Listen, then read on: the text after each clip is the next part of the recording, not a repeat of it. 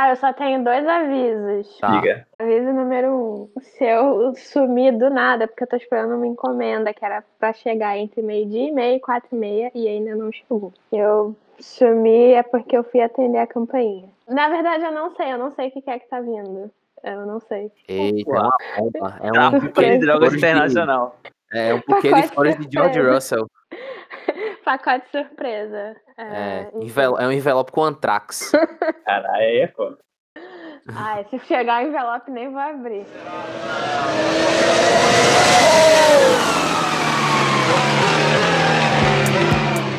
Boundary exchange. Oh no, no!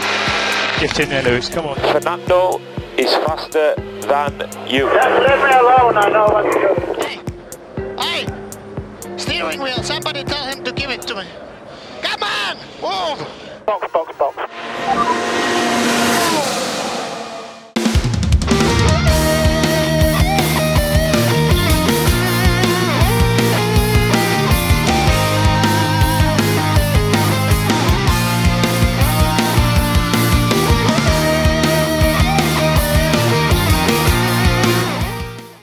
Sim, senhoras e senhores, hoje é o dia de sorte de vocês, porque está entrando no ar o mais novo e o futuro melhor podcast sobre Fórmula 1 do Brasil e, quiçá, do mundo.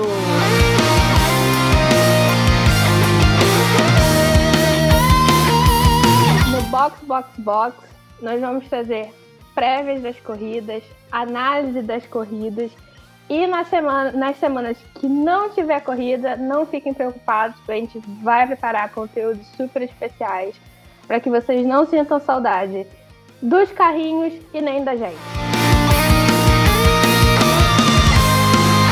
Eu sou a Natália Araújo e comigo aqui no Box Box Box estarão Francisco III e Yuri Gomes.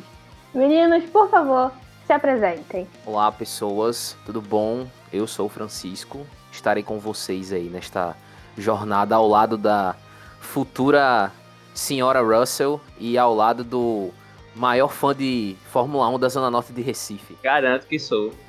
E aí, pessoal? Sou Yuri Gomes e eu sou ratinho de Fórmula 1. Fico vendo dia todinho, assistindo vídeo. A gente vai começar esse podcast agora pra discutir mais sobre as coisas que ficam presas na nossa cabeça e a gente tem vontade de gritar. Esse podcast meio que está sendo idealizado desde o ano passado, talvez desde antes da pandemia, e somente agora está saindo do papel.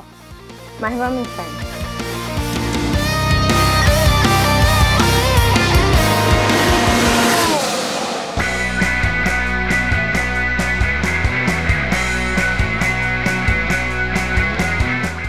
A gente vai começar o episódio de hoje fazendo um flashback do primeiro GP da temporada, o GP do Bahrein. Vencido por ninguém mais, ninguém menos que Lewis Hamilton e sua Mercedes. Mas foi por pouco, foi por muito pouco. Mais uma vez, Hamilton e Max Verstappen são os dois pilotos que brigam ali pelo lugar mais alto do pódio. Será mais uma disputa acirrada esse ano. Verstappen tem chances de bater Hamilton, quase conseguiu na abertura da temporada.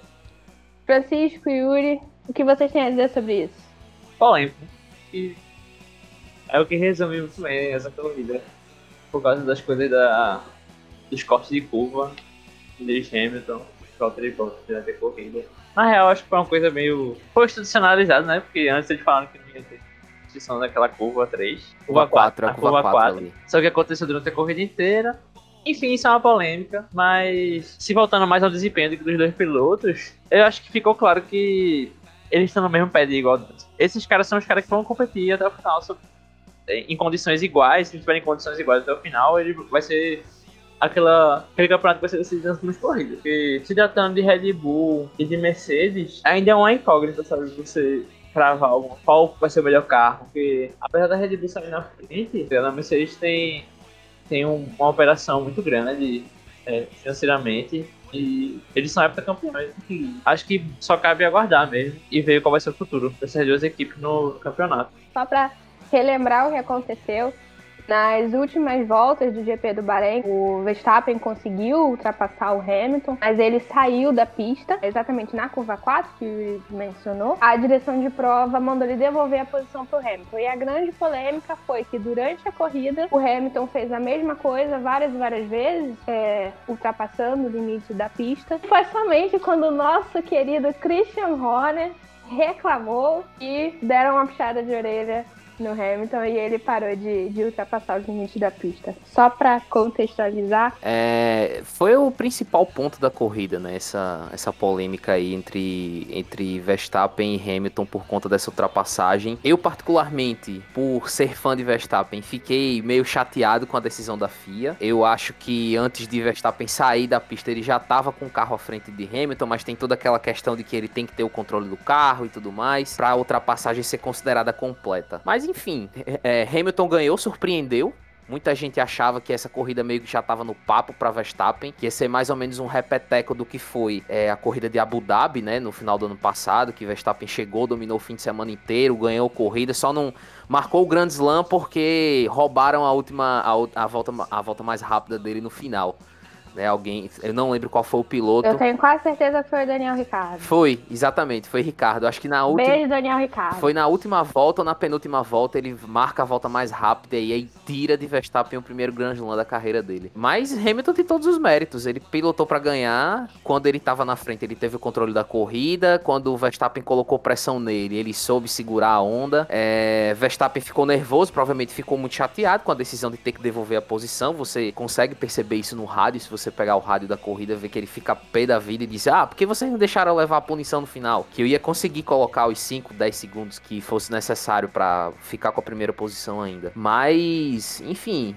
tô surpreso com a Red Bull. Esse ano a Red Bull tá mostrando que muito provavelmente vai brigar de igual para igual com a, com a Mercedes, né? Essa mudança que teve no regulamento aí para esse ano favoreceu o carro da Red Bull, que já corre com o, o Ray há muito tempo, né? Com a frente do carro mais apontada do que a traseira, a traseira um pouco mais levantada, e prejudicou a Mercedes, que o, o estilo de desenho aerodinâmico que eles trabalham não é esse, né? Eles trabalham com a traseira um pouco mais baixa, então essa, esse novo regulamento tá afetando aí a estabilidade do carro da equipe alemã. Mas é aquela coisa, como Yuri disse, é Mercedes, os caras têm muito dinheiro, os caras têm ótimos engenheiros, têm uma dupla de pilotos que é consideravelmente boa, né? Se a gente for fazer a média aí dos dois, enfim, você tem provavelmente o maior de todos os tempos e um cara que é um segundo piloto, que ele sabe sair com largar na corrida e chegar no final dela com o carro inteiro, né? Então, a Mercedes não é uma equipe que a gente pode contar de fora da disputa nunca, né? Principalmente é, até o próximo ano, quando vai ter a mudança de regulamento.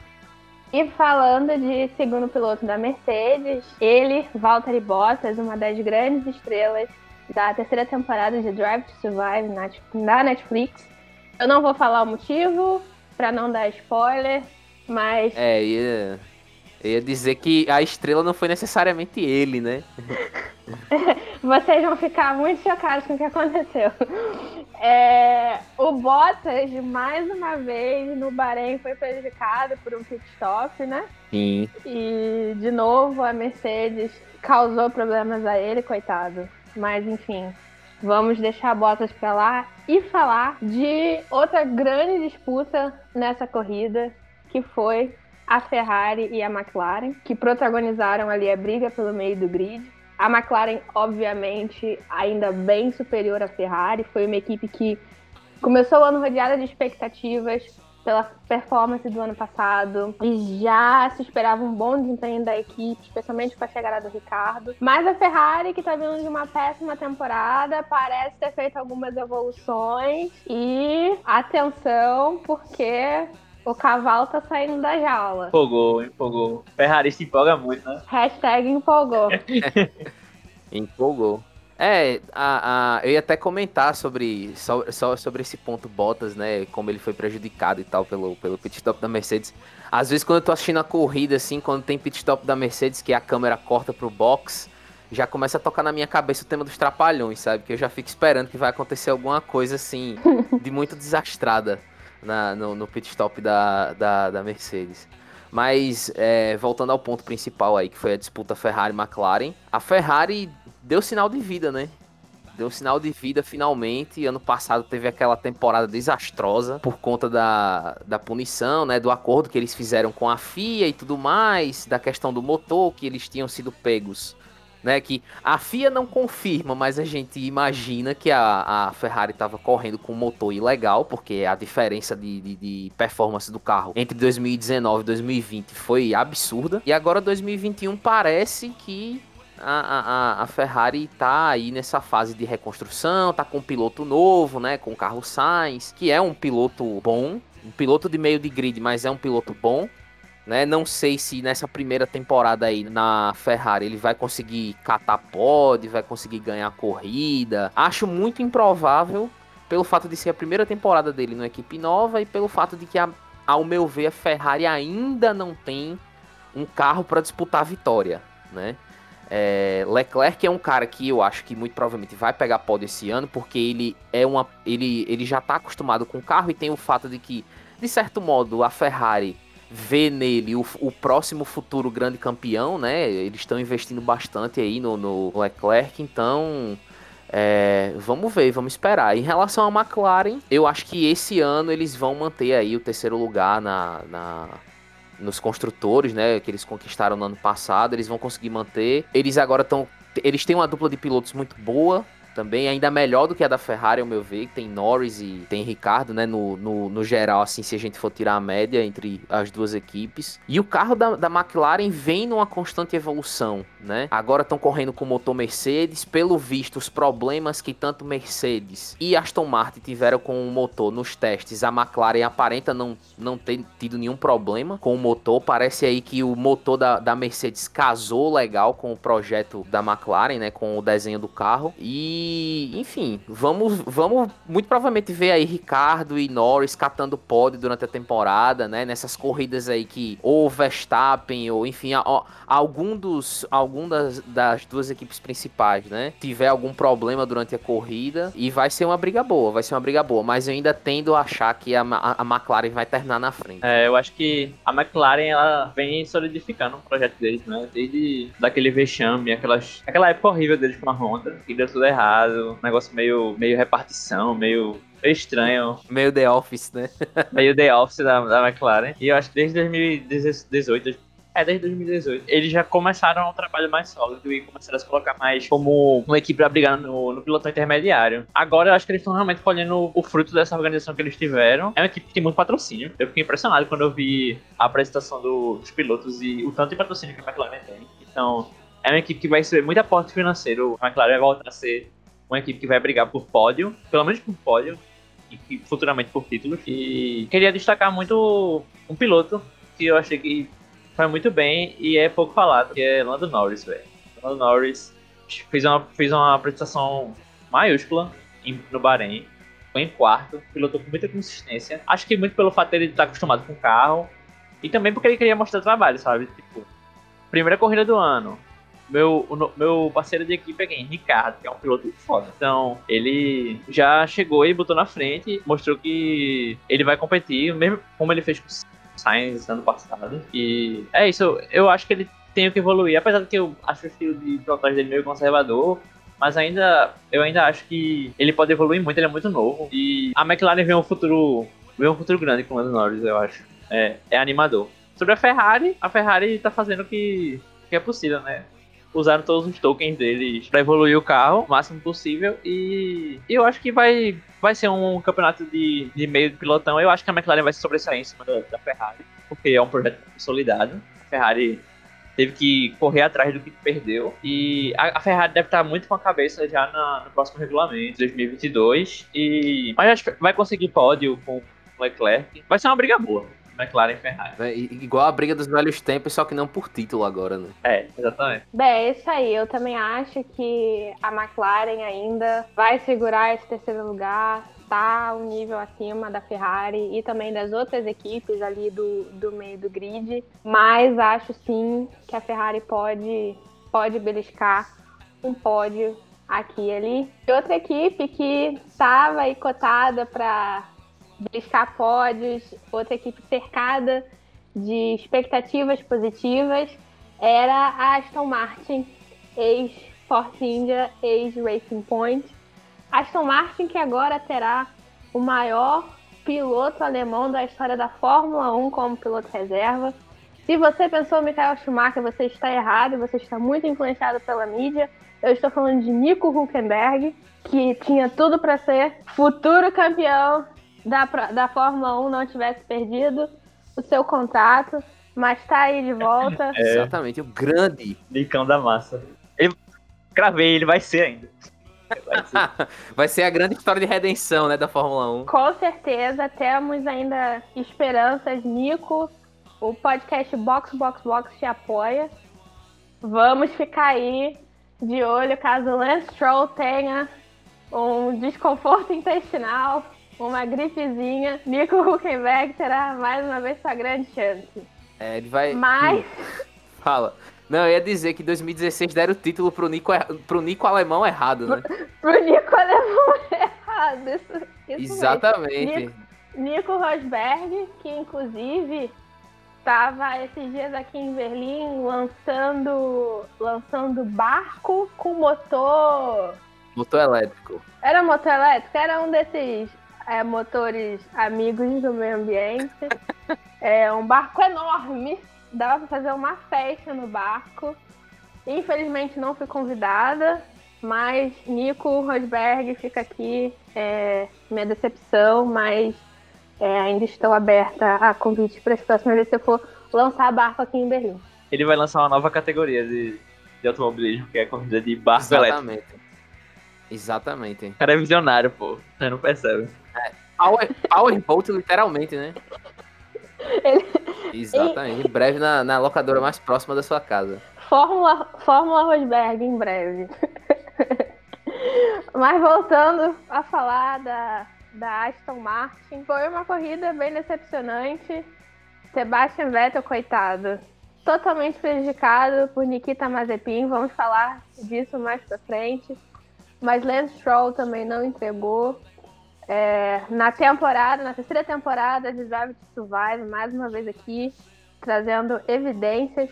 Lawrence Stroll prometeu que a equipe ia entregar, que a galera ia ficar com inveja do carro dele, mas por enquanto não é bem assim. Pois é, por enquanto a única inveja que eu sinto é do implante capilar de Sebastian Vettel, que pelo visto não adiantou de nada pra melhorar a autoestima do cara, né? Mais uma corrida deprimente. Mas ok, que a culpa não foi dele, né? A culpa de- dele ter terminado na posição que terminou não foi necessariamente dele. Porém, é. Não sei, velho. Me, pa- me parece que ele tá com.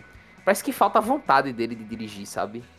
Às vezes eu fico pensando isso, assim, às vezes. Não sei se eu sinto, não sei se eu sinto pena ou se eu fico. Bicho, pare de correr, velho. Você não, não quer fazer mais isso. Você não tem mais vontade de fazer isso. Mas é aquela coisa, né? Aston Martin aí, pelo, ser, pelo fato de ser quase uma equipe B da Mercedes hoje em dia, também sofreu com a. Também sofreu com o novo regulamento, né? Ah, o regulamento novo aí com, com os carros de 2021 é, afetou a- a- a, a performance da equipe. No teste foi a equipe que. na- nos testes foi a equipe que menos fez voltas. De todas, e pelo visto, não, não sei como vai ser nas próximas corridas, né, no decorrer da temporada, mas esse começo de temporada aí, Aston Martin me parece um pouco que meio perdida no que, no que eles têm que fazer. Vai entrar no bolo aí da briga pelo quarto lugar, né, que ao meu ver vai ser uma briga bem mais disputada, que vai ser entre Aston Martin, Ferrari, Alpine, e não descartem, muita gente não tá falando sobre isso, mas a AlphaTauri tenho pra mim que vem correndo por fora nessa briga aí pelo quarto lugar do campeonato. E rapaz,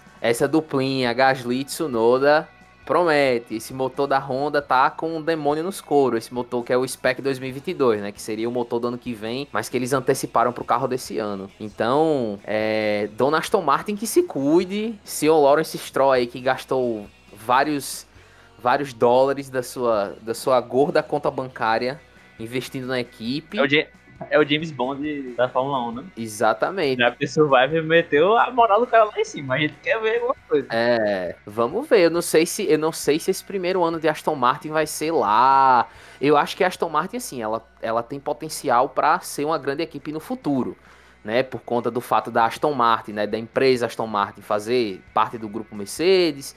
Tem o lance de, de- de- da grana lá de Toto Wolff na equipe. Eu acho que muito provavelmente daqui nos próximos 4 ou 5 anos Toto vá sair da Mercedes, né? Que ele já deu sinais de que em algum momento ele vai sair da equipe. E eu acho que ele vai assumir provavelmente uma posição na Aston Martin e vai ser o chefe de equipe lá. Não sei, é uma previsão bem bem assim, bem distante que eu tô fazendo. Mas eu acho possível. Então, acho que para esse ano eu não vou esperar grandes coisas da Aston Martin, não. Acho que vai talvez pegar pódio em alguma corrida assim, aqueles pódios, sabe, bem, aquela, aquelas corridas bem fora, fora do comum assim, mas eu não espero uma grande performance da Aston Martin. Pode ser que melhore, né, do decorrer do ano.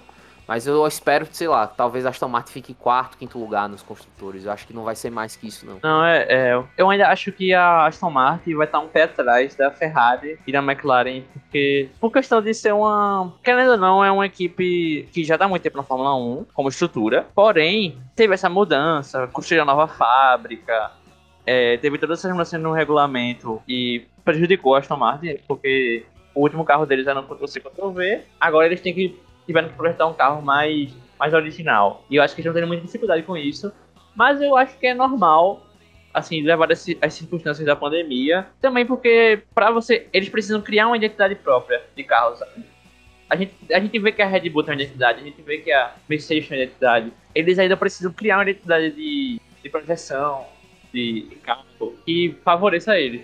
Acho que ainda não chegou essa hora, mas eu acho que eles vão crescer durante o campeonato. Eu acho que Vettel e Stroll eles vão conseguir evoluir. Assim, eu não confio em nenhum dos dois, mas muito porque Vettel ele, ele tem uma coisa assim que eu fico olhando, eu fico, parece que ele não se acostuma com esses carros grandes, sabe? Desde 2018 parece que ele se deu o carro e parece que não vai se dar, mas ele é um piloto que tem muita experiência e mesmo que ele não consiga entregar tanto resultado, acho que ele vai entregar, dando toque para equipe, sabe, de regulagem de carro, de geral, de coisas que podem melhorar. E Stroll, dead sketch, né? Assim, ele vai, vai, ter, vai ter. Ele é muito irregular. Vai ter final de semana que ele vai rodar, capotar o carro, e semana que ele vai pegar um terceiro. Ele é desse jeito, eu não acho que ele é um piloto ruim.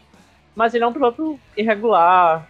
Acho ele muito passional pilotando. É, ele ainda tá amadurecendo, né? Tá maturando ainda como piloto. É, eu acho que já, já deu um tempo dele amadurecer, né? Porque ele tá na categoria desde 2017. Então, eu acho que ele só não tem, só não tem esse talento todo, mas ele é um piloto que vai, vai se tornar consistente com o tempo, sabe? Eu é, eu, sim, eu, sinto que essa, eu sinto que essa consistência dele tem melhorado, principalmente em corrida. Agora o que ele precisa é, é melhorar mesmo é o qualify dele, assim. Ele no sábado não costuma. Tanto que eu acho que a única temporada que ele terminou na frente do companheiro de equipe, acho que foram duas só. Acho que foi na época que ele foi contra. Quando ele quando ele corria na Williams, ele chegou a fazer uma temporada com Sirotkin, né? É, essa temporada aí. Com aquele russo lá, é.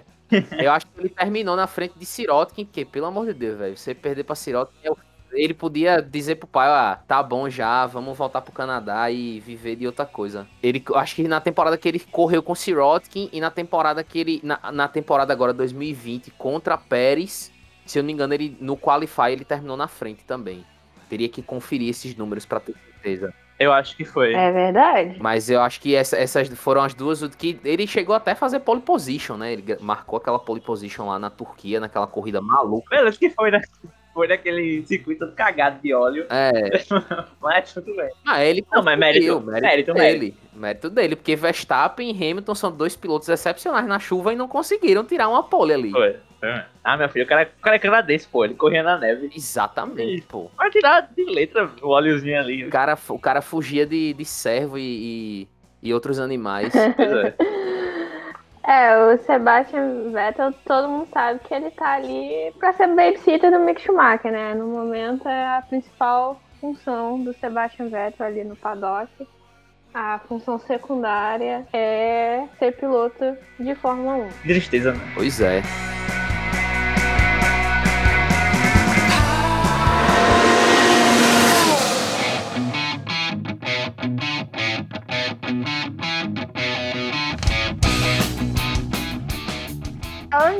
Schumacher, falando de Haas, falando de Nikita Mazepin, que fez sua estreia na Fórmula 1 e chamou muita atenção, mas pelos motivos errados. De acordo com o site mazesp.in, fazem 11 dias, 1 hora e 29 minutos desde a última vez que o Mazepin girou na pista. Recorde. Acho que foi o máximo de tempo que ele já conseguiu ficar sem rodar numa pista na carreira dele. Coitado, velho. É, desde que ele sentou naquele carro, nos testes de pré-temporada, ele só não rodou no FP1 no primeiro treino de sexta-feira. Depois disso, rodou no FP2, FP3, no treino classificatório e na corrida. Na corrida, ele ficou menos de 30 segundos na pista. Foi um grande, uma grande estreia na Fórmula 1, memorável, com certeza. Todo mundo vai lembrar por muito tempo. Francisco Yuri, hashtag justiça para Kaylen Lylott. Haas errou em trazer Mazepin. Errou péssimo. Errou feio. Errou feio. Errou rude. Exatamente, errou muito feio, errou muito feio. É, mostrando aí, né, que a- o- até os pilotos que estavam na equipe, né, Grosjean e Magnussen, saudades dos dois. Saudade. né, depois de ver, depois de ver a performance lastimável de Nikita Mazepin na corrida no Bahrein, saudades de Grosjean, cara. Grosjean passou mais tempo brigando com as chamas e lutando pela própria vida do que Mazepin ficou na pista. Pra você, para você ter uma ideia de como foi um negócio assim sofrível, né? A performance. Mas enfim, o que esperar de um cara que já entrou na Fórmula 1 sendo odiado por grande parte da- do público, né? O cara já entrou sendo odiado, então assim, quanto mais Mazepin se ferrar, mais as pessoas vão gostar. Acho que provavelmente é, a- as performances patéticas dele durante o ano serão motivo de, de risada para várias pessoas. Né? Temos aí o. Eu tenho até que. Eu eu esqueci o nome do cara, eu tinha até. Tinha até visto quando eu li a matéria sobre o carinha que criou o site aí do, pra contar quanto tempo o Mazepin tá sem rodar. É, que já virou Mazespin, né? Mazespin, Mazesbina, ela já tem várias variações aí do nome do, do nosso querido piloto. Mas eu não espero muita coisa dele não, assim, sinceramente, é, eu tava pensando esses dias, fazendo uma projeção assim bem otimista. Eu acho que das duas, uma, eu tô pensando em fazer uma aposta aqui, um bolão. Quem termina primeiro, a carreira de Mazepin ou a Haas como equipe? Fiquei nessa, fiquei aí, porque um dos dois vai, um dos dois vai acabar logo logo assim, coisa de no máximo dois anos, ou morre a equipe ou a carreira de Mazepin vai pro, vai pro vinagre. O Mazepin acaba, a Haas meio que acaba junto, porque o pai dele vai tirar o dinheiro da equipe. Exatamente, exatamente. Mas eu não, eu não, Estão conectados. É, eu não sei, eu não sei como é que vai ser, não sei como é que vai ser, porque assim, tudo bem que a Haas é uma equipe que se apequinou muito nos últimos anos, né, por questões de, enfim, decisões péssimas, apesar de eu gostar muito de Grosjean, enfim, tenho uma simpatia grande pelo Grosjean, não tanto pelo Magnussen, mas achava que ele era um piloto ok. Eu acho que a, a, a, a Haas perdeu uma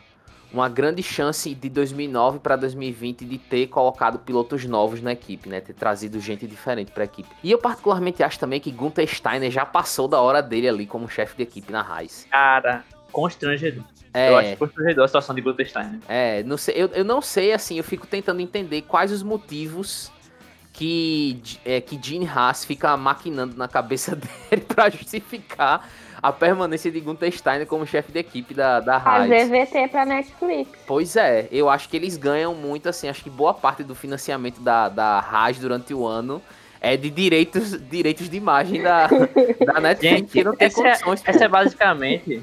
Essa é basicamente a única publicidade que a Haas recebe. É a única publicidade que a É. Haas tem é Netflix Drive to Survive. Porque É verdade. quem que vai falar da Haas, menino? Ninguém vai falar da Haas. É, agora, agora aqui na Alemanha tá falando muito da Haas, né? Porque, Sim, por conta do Mickey. por conta do Do Mickey. Mas. Que é um piloto que eu vejo, que eu vejo galgando, assim, Carlos Sainz que se cuide também. Acho que Sainz não, vai, não passa mais que três anos na Ferrari. E o trem da empolgação Mick Schumacher. Tal, qual- tal, tal qual o George Russell já tem um assento garantido na Mercedes, Mick Schumacher tem um assento garantido na Ferrari. É, não tem, não tem o que falar, pô. Tipo, Bottas é a mesma coisa. Tipo, Bottas eu acho que ele não passa.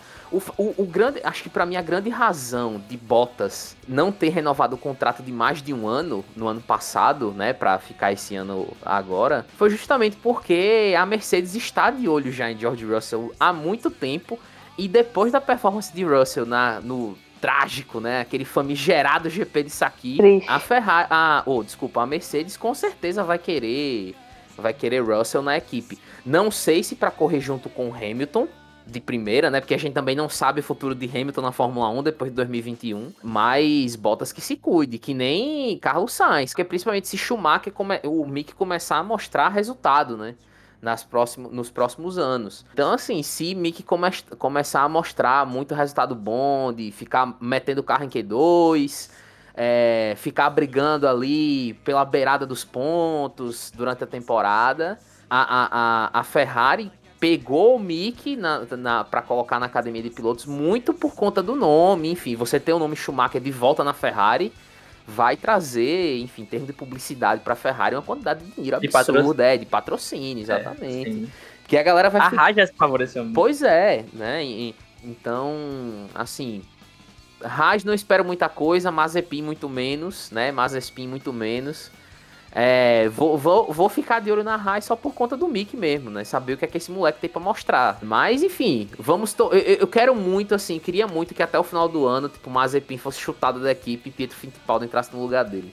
É o sonho, é o sonho. É o sonho, velho. Tipo, fazer Pietro largar, tipo, a Fórmula Indy. Ah, não, você vai correr na Fórmula 1 agora, cara. A Haas, eu não espero nada da Haas. Absolutamente nada. O carro da Haas é patético. É, o- é, tipo. É de longe o pior carro do grid. Pior que o da Williams, que é uma Towner azul e branca. Mas. é, eu espero, pelo menos, que Mick Schumacher se sobressaia com distância em relação a Mazepin. Não acho que vai ser difícil, porque Mazepin a gente já viu pra que é que ele veio, né? Não cair no treino da empolgação. Eu tenho um pouco de receio com o filho de, de piloto renomado. Sei, gosto de criar muita expectativa. Mas ele parece um bom piloto e conseguiu terminar a corrida. E é isso. Espero que ele pelo menos consiga bater Latifi em algumas, algumas corridas aí. E levantar também uma, uma coisa que a gente se falar são as menções honrosas, né? Corridas. Que tem algumas, algumas atuações que foram muito boas. Destacando pra mim que foi o o melhor piloto do dia.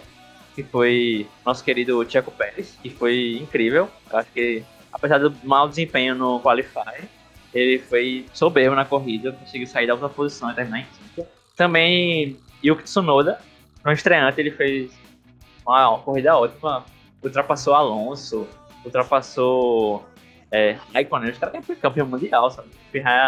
Tirou a brava. A galera tá, não tá falando muito sobre a, AlphaTauri, AlphaTauri, mas o motor da, da Honda ali tá Gasly e eles vão, vão render uns pontos bons pra AlphaTauri. Vai brigar ali, acho que a AlphaTauri vai brigar ali com a Renault e com a Martin pelo, por essa quinta posição. E a Renault, não dá pra esperar muito a Renault, sabe? A equipe parece que... Renault não, Alpine, né? Ah, é, Alpine. Ainda tô na cabeça com o nome Renault. mas é Alpine. Mas parece que a Renault não consegue acertar um, aceitar um, acertar um motor, sabe? De V6. Parece que eles estão saudosistas ainda com o bagulho do V8 lá. E não consegue de jeito nenhum fazer um motor bom no V6. Vai, vai ser esse, esse campeonato ruim mesmo, de ficar em sétima posição. E até o próprio Alonso falou numa, numa entrevista antes da temporada começar que o carro da Renault é meio lentito.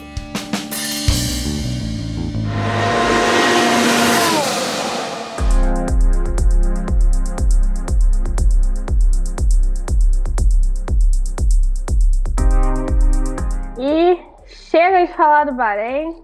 Vamos seguir em frente, pois temos aí o GP de Imola, oficialmente Pirelli Gran Premio del Mare in Italy dell'Emilia Romagna. Aí, Na- Natália acabou de gastar todo o seu Podia italiano ser só pra- San Marino, né? Olha, Pois é. É esse nome enorme, mas como estamos todos aqui entre amigos, chamaremos apenas de GP de Imola. Imola que retornou ao calendário da Fórmula 1 no ano passado, depois de 14 anos sem receber um GP, em virtude das mudanças no calendário causadas pela pandemia do coronavírus. O GP de Imola do ano passado ficou marcado não pela conquista do sétimo título da Mercedes, mas pelo fato de que George Russell, na zona de pontuação, bateu enquanto o safety car estava na pista. Péssimas memórias do GP de Imola. Verstappen também não tem boas memórias porque ele não terminou a corrida. Relembrando o pódio final, Lewis Hamilton, Valtteri Bottas e Daniel Ricciardo. Uma menção honrosa para o nosso querido Daniel Kvyat, que terminou em quarto. Ele, que aliás é o verdadeiro pai da filha de Kelly Piquet e não Max Verstappen, como Glenda Kozlovski disse recentemente, gente.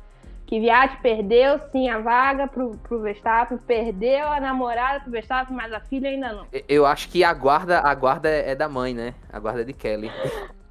É, a guarda ainda não está compartilhada com o Verstappen.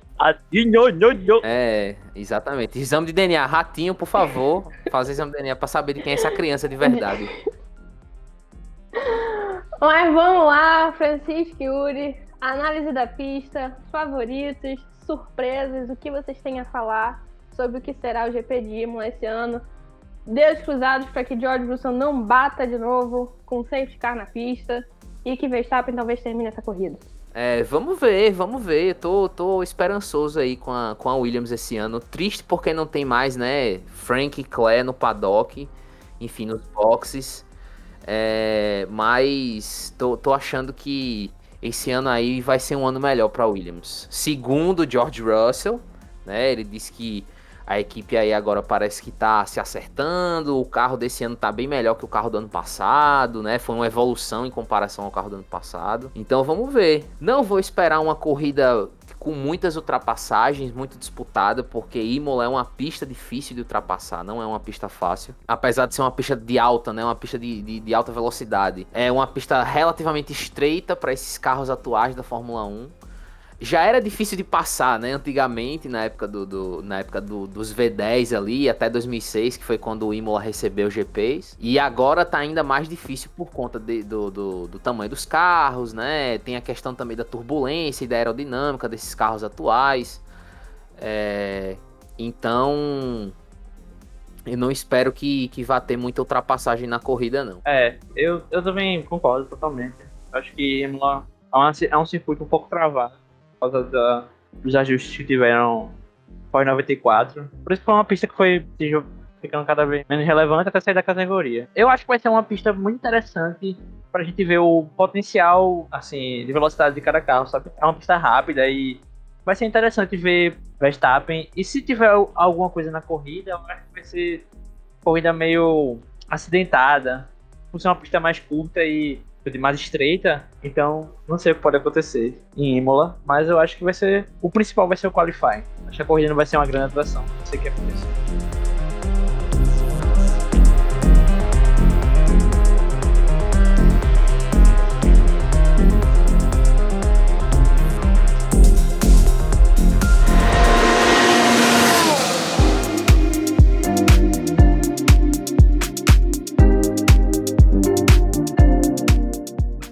Agora vamos para da verdade.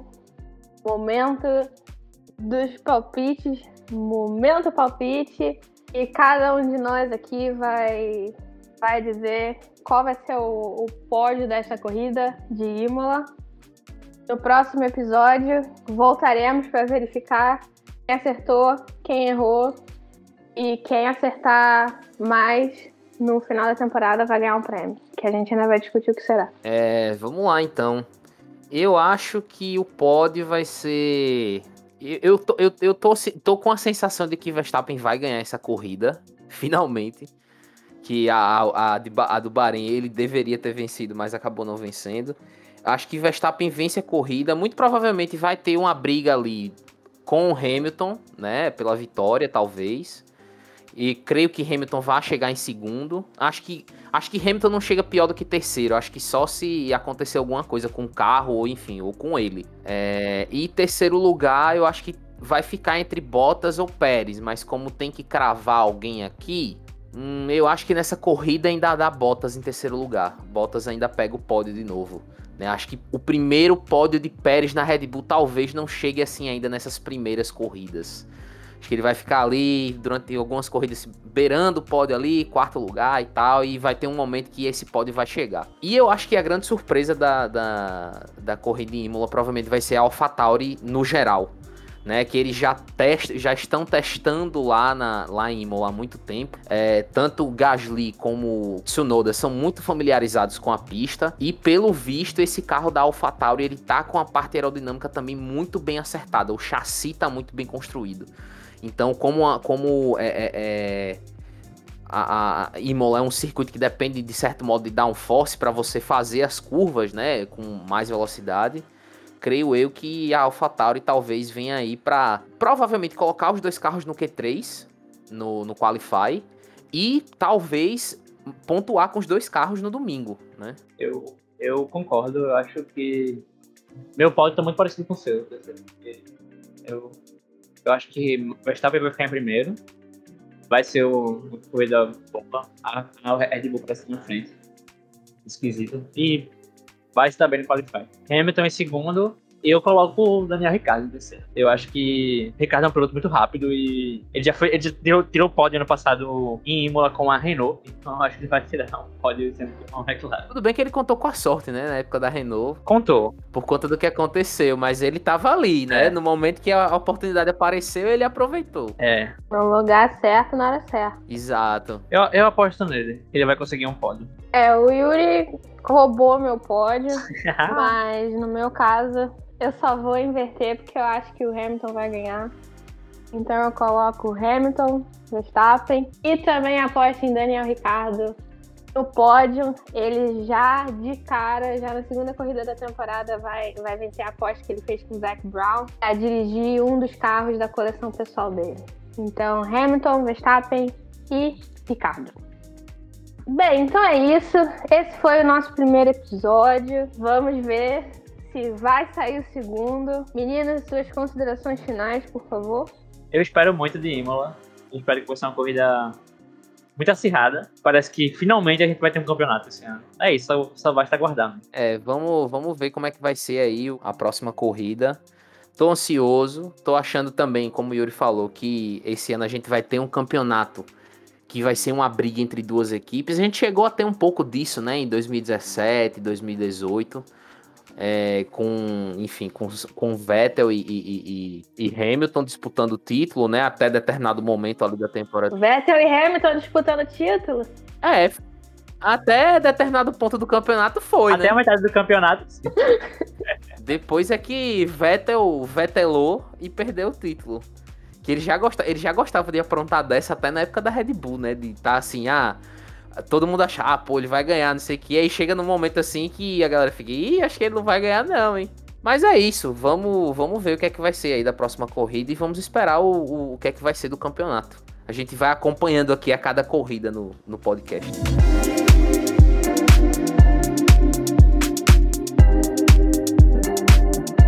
Muito obrigada você que acompanhou até o final. A gente volta na semana que vem, próximo episódio com a repercussão do GP de Imola.